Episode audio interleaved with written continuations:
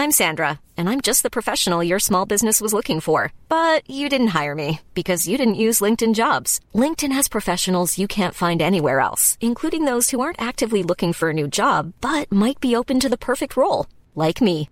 In a given month, over 70% of LinkedIn users don't visit other leading job sites. So if you're not looking on LinkedIn, you'll miss out on great candidates like Sandra. Start hiring professionals like a professional. Post your free job on linkedin.com/spoken today. Você é luz. Evangelho de Marcos. Comentário de Mari Persona. Na parábola do semeador, a produção da boa terra aparece em quantidades diferentes. É que a ação da palavra em diferentes pessoas produz diferentes resultados. Lucas acrescenta que as que caíram em boa terra são os que, com coração bom e generoso, ouvem a palavra e retêm e dão fruto, com perseverança. Lucas 8,15. Isto indica que mansidão, generosidade e retidão estão associadas à produção de fruto, além de, da paciência necessária ao seu amadurecimento. Também existe uma diferença na ordem do fruto na mesma parábola em Mateus, em Marcos e em Lucas.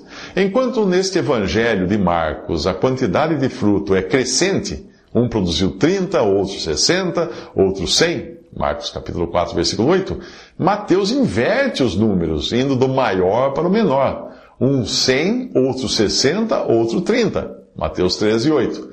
No Evangelho de Marcos, Jesus é o perfeito servo e mestre que ensina, e assim é quando nós aprendemos algo. Nós crescemos gradualmente uh, no conhecimento. Em Mateus, porém, Jesus é o Messias e Rei de Israel. E o caráter daquele evangelho é mais dispensacional, mostrando um declínio na produção de fruto à medida que o tempo passa. Mas tudo isso é o aspecto exterior do reino, o que é corroborado pela declaração de Jesus quem traz uma candeia para ser colocada debaixo de uma vasilha ou de uma cama? Acaso não, não a coloca no lugar apropriado? Marcos 4, 21. O testemunho de Deus serve para lançar luz e expor as coisas exatamente como elas são. A candeia ou lamparina nos fala do nosso testemunho.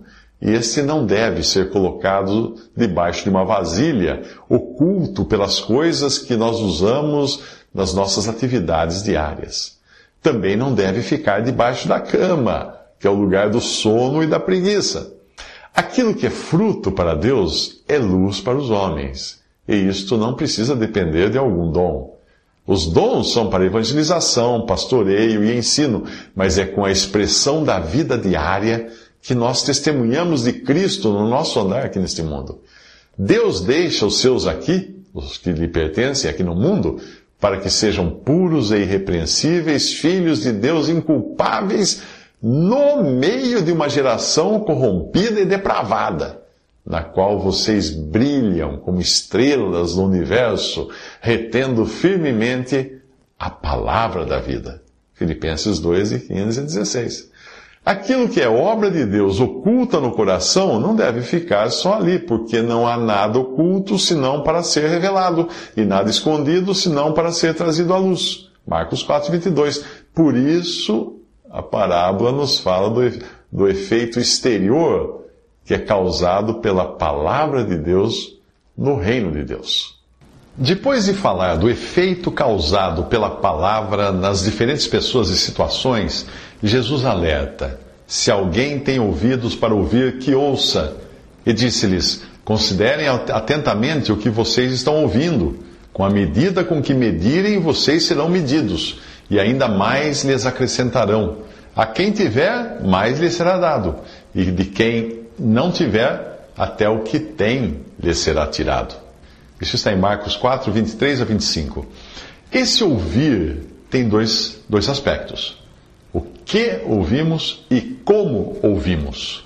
O que ouvimos tem a ver com a nossa responsabilidade de julgar se algo vem de Deus, do diabo, do mundo ou da carne. Nem todas as vozes no mundo falam a pura palavra de Deus. Alguns pregam a lei de Moisés como meio de salvação, mas ela foi dada a fim de que, pelo mandamento, o pecado se mostrasse sobremaneira maligno. Em Romanos 7, 13, a lei não foi dada para salvar, a lei foi dada para mostrar que o pecado é maligno. A lei não absolve o pecador, a lei o acusa, o condena. Outros pregam preceitos de homens, outros pregam mensagens motivacionais, superstições, e hoje tem até gente pregando humor, né? fazendo, fazendo de, de pregações um stand-up, uma comédia. Com tantas ideias, filosofias e doutrinas, o único guia seguro para verificar o que nós ouvimos é a Bíblia, a palavra de Deus. Existe também a responsabilidade de conferir a idoneidade da fonte. Acaso pode sair água doce e água amarga, amarga da mesma fonte? Meus irmãos, pode uma figueira produzir azeitonas ou uma videira figos? Da mesma forma, uma fonte de água salgada não pode produzir água doce. Fala Tiago em 3, capítulo 3, versículos 11 ao 12. Eu costumo receber links, textos e vídeos de pessoas querendo saber a minha opinião sobre aquele material. E se eu fosse experimentar tudo, seria o mesmo que comer qualquer alimento à venda no mercado, na, na padaria, na, na feira. Mas o fato de algo estar sendo vendido não significa que seja bom pode fazer mal à saúde ou pode estar estragado. Eu, eu, primeiro eu verifico a embalagem, eu confiro o fabricante, os ingredientes, os conservantes, os corantes, etc. Se for alimento fresco, confiro o cheiro, porque esse pode indicar se está estragado. Existe muito lixo na internet hoje tentando se passar por comida fresca, no sentido das coisas de Deus, mas que elas atacam só, esse lixo todo ataca as verdades fundamentais do cristianismo. É, é melhor nem chegar perto dele para você não se contaminar. Você, você precisa estar alerta. Depois de Caim sucumbir ao pecado e matar seu irmão, Deus deu a ele um alerta. Ele disse assim: saiba que o pecado ameaça a porta. Gênesis 4, 7. Quem mora na zona rural, já morou na zona rural, sabe que ao você abrir a porta para sair de casa de manhã, pode encontrar uma serpente na soleira. É muito comum. Ela é atraída pelo calor que sai, que sai por debaixo da porta. E se você sair distraído, acaba sendo picado. O que fazer então? Pegue uma vassoura e varra a cobra para bem longe de você, sem tocar, sem encostar a mão nela e nem mesmo tentar cheirá-la. Que é um conselho, faça o mesmo com a má doutrina. Jesus alertou: considerem atentamente o que vocês estão ouvindo.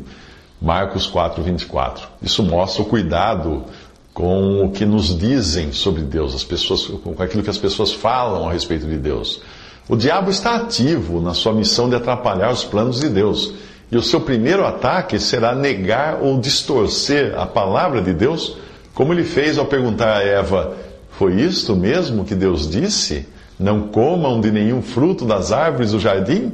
Isso está em Gênesis 3, versículo 1. Deus não havia dito de nenhum fruto, mas que não deviam comer da árvore do conhecimento do bem e do mal, só daquela árvore.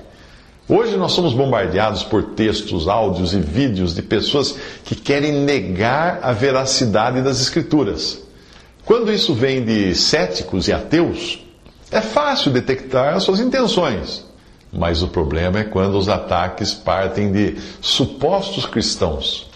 Alguns trazem títulos como doutor em divindade, professor de hebraico, mestre em Bíblia. Eu vi um, livro cuja capa trazia, sob o nome do autor, a seguinte frase: a maior autoridade em Bíblia do mundo.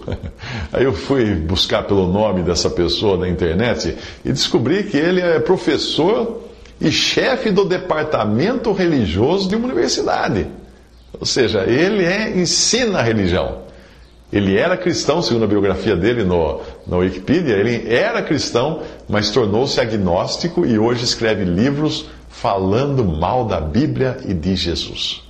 O curioso deste e de outros autores que tentam negar os fundamentos da fé cristã é que eles sempre recorrem à Bíblia a mesma que eles afirmam não ser digna de confiança. E é graças à Bíblia que eles têm o ganha-pão deles, mesmo não crendo nela. São tipos assim que ensinam os pastores e ministros nas universidades e que depois irão disseminar suas ideias nos púlpitos das igrejas. Existem também os que argumentam que a Igreja Católica corrompeu as Escrituras e por isso nós não podemos confiar nelas. Ah, é?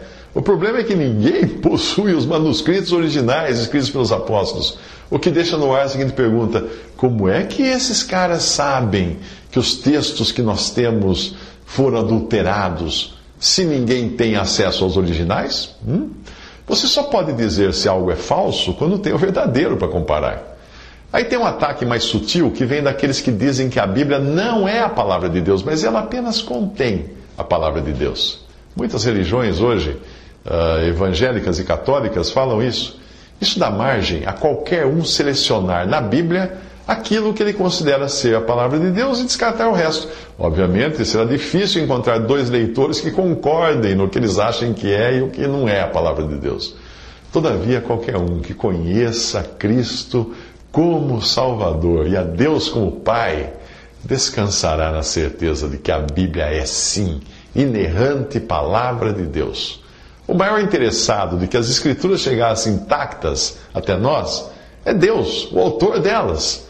Aqui e ali podem existir pequenas falhas de copistas e tradutores, mas Deus estará sempre no controle e nós podemos também comparar os textos em hoje centenas de manuscritos e versões e viver tranquilamente sabendo que Deus nos fala através das Sagradas Escrituras. Ao dizer se alguém tem ouvidos para ouvir, que ouça, Jesus chama a atenção para dois aspectos do ouvir: o que ouvimos e como ouvimos. Se nós, nós não julgarmos o que nos chega aos ouvidos, se não passarmos uma régua, que é a régua da palavra de Deus, acabaremos contaminados e produzindo frutos de tradição religiosa, legalismo e opressão. O mundo religioso está cheio de pessoas que deturpam o ensino das, Escrituras para satisfazer seus próprios interesses e oprimem as pessoas com isso. Quando os homens afirmarem algo, pergunte onde aquilo está na Bíblia. Muito cuidado com alguns desses supostos profetas, que são abundantes hoje no meio pentecostal e neopentecostal, e falam ousadamente na primeira pessoa, fingindo ser a voz de Deus. Eles costumam trazer uma revelação fresquinha, sob medida para você, do tipo: Meu servo, tem uma mensagem para ti, ou então, Vou te dar vitória, ou então, Tenho uma grande obra para ti. Você já deve ter visto alguém falar assim, não é? Às vezes até mudando o tom de voz: Meu servo! Não caia nessa, não caia nessa. Você tem a Bíblia e deve saber que toda a revelação de Deus está ali na Bíblia. Essas profetadas em tom de ameaça não passam de técnicas de manipulação. Por outro lado, o como nós ouvimos tem a ver com o que fazemos com aquilo que ouvimos, com o que ouvimos. Ou seja, o efeito que a palavra tem em nossa vida prática, é o como nós ouvimos, o efeito que ela tem, que ela traz para nós. Por isso Jesus diz: com a medida com que medirem, vocês serão medidos, e ainda mais lhes acrescentarão. A quem tiver, mais lhe será dado, de quem não tiver, até o que tem lhe será tirado. Marcos 4, 23 a 25. É recebendo a palavra de Deus que nós ficamos capacitados a frutificar. E na parábola, um pouco antes dessa passagem, Jesus já havia uh, falado das consequências de se semear num bom solo. O, o fruto só pode vir da palavra semeada e se eu a receber em qualquer medida. Deus então fará com que ela multiplique. Porém, aconteceu, uh, se eu me recusar a receber essa palavra, como aconteceu com a semente que caiu à beira do caminho, em solo rochoso, entre espinhos, eu acabarei perdendo o que parecia ter recebido. Até o que eu parecia ter me será tirado. Jesus falou da candeia que deve ser colocada num lugar alto para iluminar a casa. E assim é com o cristão. Quanto mais a nossa luz brilhar, mais luz nós teremos, e quanto menos compartilharmos a luz, menos luz receberemos, até o ponto que quem não tiver, até o que tem lhe será tirado. Deus não tira a vida eterna do crente, mas se ele perder a comunhão, Deus tira sim a luz do Evangelho da glória de Cristo, que é a imagem de Deus. 2 Coríntios 4, 4.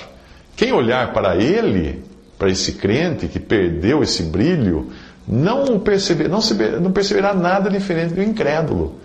Pois se o coração angustiado oprime o espírito, a alegria do coração transparece no rosto. Provérbios 15, 13. E é impossível imaginar uma face mais radiante do que a daquele que tem a certeza da vida eterna pela fé em Cristo Jesus.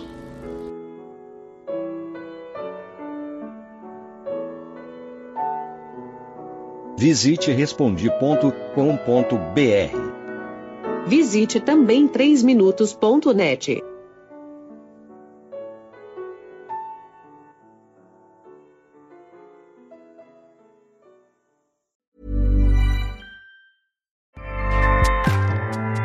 ACAST powers the world's best podcasts. Here's a show that we recommend.